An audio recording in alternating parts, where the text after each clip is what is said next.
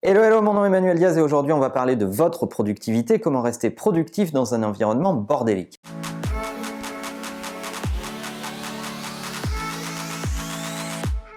On dit souvent que la différence entre le succès et l'échec, c'est l'exécution, la capacité à faire les choses telles qu'on les avait prévues et à les exécuter dans le bon timing et à la bonne vitesse. Et pour bien exécuter dans le bon timing et à la bonne vitesse, il faut rester concentré quoi qu'il advienne. Or, dans une boîte, notamment les boîtes à forte croissance, c'est difficile de rester concentré quand vous avez 10 euh, nouveaux arrivants par semaine, quand vous avez euh, un fondateur euh, qui vous annonce des changements de business model sans arrêt, quand vous avez des nouvelles offres, de nouveaux produits et services qui n'arrêtent pas d'arriver dans votre catalogue. Bref, quand vous êtes en plein euh, chahut, en, plein, en pleine vie d'une boîte qui est en forte croissance. Parfois, certains essayent justement d'accuser le contexte et l'environnement en disant il faut absolument rester calme, réfréner les idées euh, et, et, plutôt freiner la vitesse de croissance parce que c'est ce qui va nous permettre d'exécuter. Moi, je suis plutôt de la catégorie inverse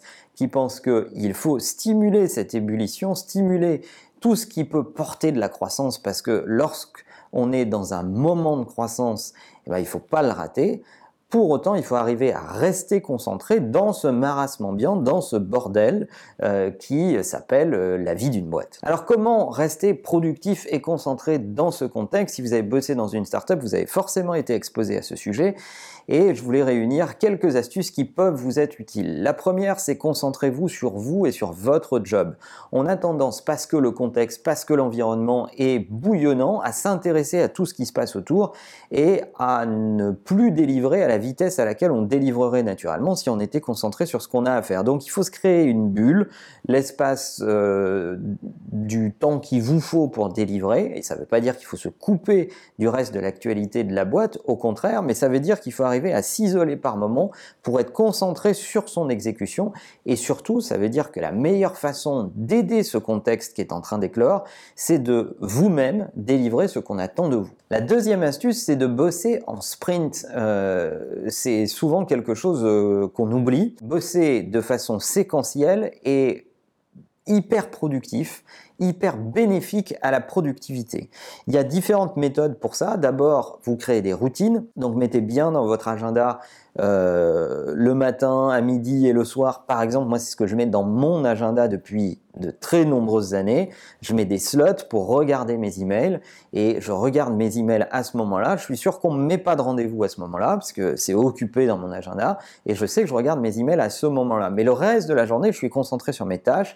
Je n'ai pas le nez dans mon inbox toute la journée, sinon je donne la main aux autres sur euh, ce qui va se passer dans ma journée. Pour vos tâches, quand je vous disais bosser en sprint, c'est inspiré d'une vieille méthode qui date des années 80 qui s'appelle la méthode Pomodoro. Vous commencez par lister les tâches que vous avez à faire dans la journée, vous les organisez dans votre To-Do Manager, donc vous les listez bien une à une et vous essayez de faire en sorte que ce soit des tâches unitaires que vous pouvez commencer et finir, pas euh, juste euh, penser à améliorer ce truc. Non, ça c'est pas une tâche, mais euh, recoder cette partie-là, ça c'est une tâche très précise avec euh, un début et une fin. Et cette méthode Pomodoro, elle fait quoi? Elle dit voilà, vous prenez un minuteur, vous le calez sur 25 minutes et vous vous êtes coupé de toutes les autres sources de distraction que vous pouvez avoir autour de vous et vous êtes concentré pendant 25 minutes sur cette tâche.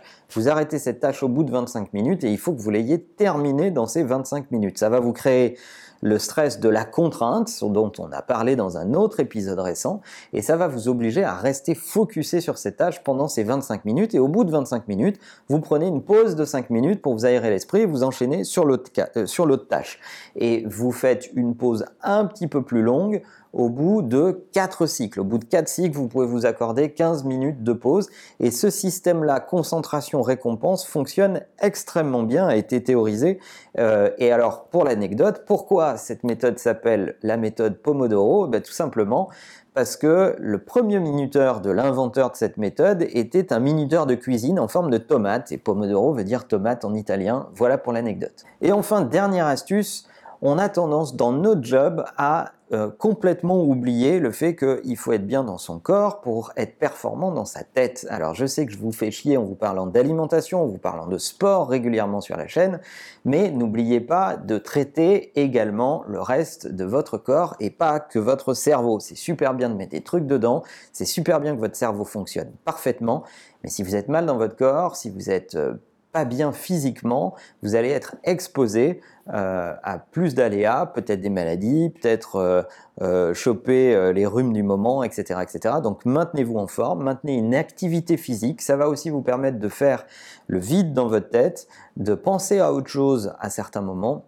et donc d'être plus performant lorsque vous êtes concentré sur vos tâches. Je vous garantis qu'en procédant de cette façon, vous allez voir de l'impact sur ce que vous avez à faire, vous allez être concentré, vous allez vraiment descendre le backlog de tout ce que vous avez à faire, vous allez voir vos tâches se cocher les unes derrière les autres et on sait tous que c'est hyper satisfaisant et vous allez être du coup encore un élément plus positif pour le reste de votre environnement qui lui-même sera bouillonnant autour de vous et vous allez donner l'exemple. Autant de facteurs bénéfiques pour augmenter votre productivité mais aussi pour entraîner les autres vers votre méthodologie et montrer que ça va être un, phénomène positivement contagieux. Alors je pourrais parler pendant des heures de ce que j'appelle le self-management, c'est toutes ces petites méthodes, toutes ces, tous ces outils qu'on utilise pour être plus performant à titre individuel. J'espère que vous avez aussi des astuces sur ces sujets, auquel cas n'hésitez pas à les partager en commentaire. Si ce sujet vous intéresse, laissez un commentaire et on fera d'autres épisodes sur les sujets de self-management. Et en attendant, n'oubliez pas que la meilleure façon de marcher, c'est de vous abonner. À bientôt.